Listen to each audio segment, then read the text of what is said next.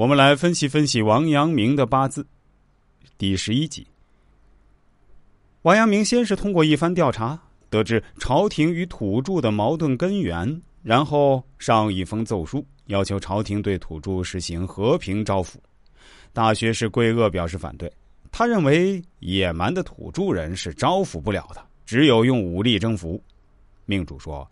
然欲杀数千无罪之人，以求成一将之功，仁者之所不仁也。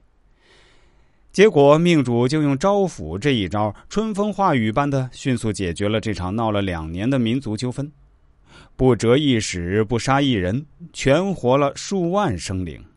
大学士霍涛在给皇帝上书中算了一笔账，他说这场战役。杨明为朝廷省了数十万的人力银米，他的前任调三省若干千万兵力，五州军门支出军费若千万，从广东布政司支用银米若千万，杀死瘟疫死官军士兵若千万。若得田州五十日的安宁，命主自己也认为他这手笔比大禹征苗还漂亮。五十六岁戊子年，戊土官星以尘土为根，以丙火为源，透而欲至重节，构成月节用官格。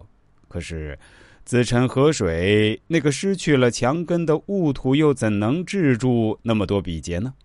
岁运又不见有时伤官，去此官者，格局尽破，大限在即矣。即二月平田之后，两江父老又控诉段腾霞八寨华贼淫杀祸害的猖乱罪状。命主认为，八寨乃百六十年所不能诛之巨贼，他们窃发无实，凶恶成性，不可改化。加之八寨是越南诸贼的冤术，必须予以武力剿灭。于是他招募敢死队。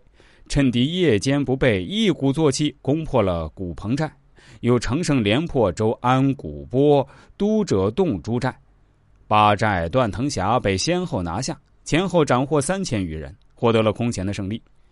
可是他病弱的身体却不服水土，先是腹泻而饮食难进，后是两脚长疮而不能站立，加上要命的老肺病，令他日夜咳嗽不停。